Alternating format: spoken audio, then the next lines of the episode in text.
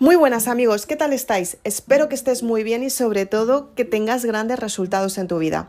Soy Isabel Aznar, autora de Maribélula, y hoy vamos a hablar de una parte esencial. ¿Cómo puedes cambiar tu vida y volver a nacer? Quédate en el siguiente podcast. Empezamos.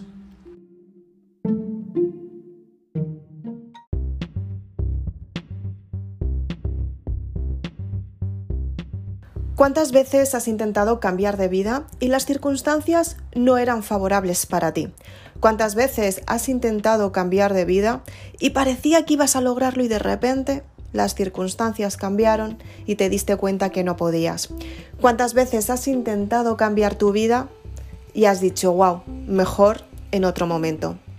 ¿Cuántas veces has perdido la oportunidad de cambiar tu vida para hacer lo posible para cambiar todo tu entorno y sobre todo también hacer lo posible para tener grandes resultados en tu vida.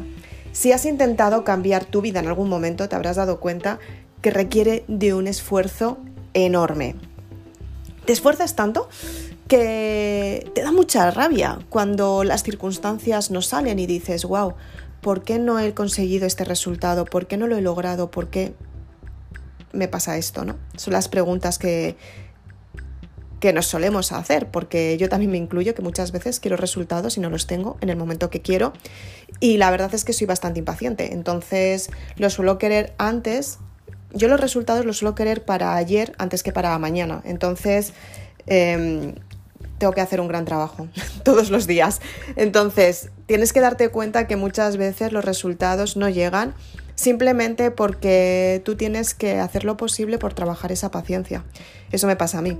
Muchas veces los resultados no llegan a lo mejor porque te estás esforzando demasiado en algo que las circunstancias te están diciendo que a lo mejor tienes que modificar una forma de pensar y cuando cambias tu forma de pensar los resultados se dan. Otras veces aparece un resultado que parece que no iba a ser para ti y todas las circunstancias cambian.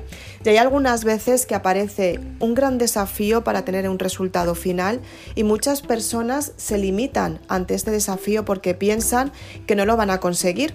Y el desafío precisamente es la preparación para tener ese resultado final.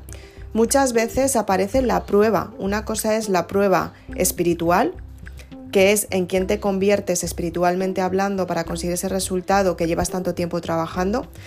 Y el desarrollo, el desarrollo personal te ayuda a tener esa alimentación que necesitas en la parte también espiritual, ¿no? O sea, no solamente es un desarrollo de la persona, que sí, por supuesto que lo es, pero también hay un desarrollo espiritual que necesitas tener para que los resultados lleguen hasta ti. Y ese desarrollo espiritual es mediante la fe, mediante la confianza, mediante el sentimiento, conectar con tu ser, que es lo que te está pidiendo en cada momento, para darle el resultado, mentalmente hablando, desde la parte de la razón. Y a partir de ahí creas acciones que te ayuden a tener los resultados que quieres en tu vida. Pero para ello tienes que averiguar cuáles son tus limitaciones, cuáles son tus dudas, cuáles son tus miedos, qué es lo que tienes que cambiar en tu vida para conseguir ese resultado que estás buscando y sobre todo, cómo te puedes potenciar y qué es lo que tienes que aprender nuevo y desaprender del pasado para que ese resultado se dé. Luego está eh, la prueba material, que es cuando tienes que dejar todo tu pasado atrás. Es cuando tienes que dar el paso para conseguir ese resultado que realmente quieres y sobre todo tienes que dar el paso para conseguir ese éxito que estás buscando.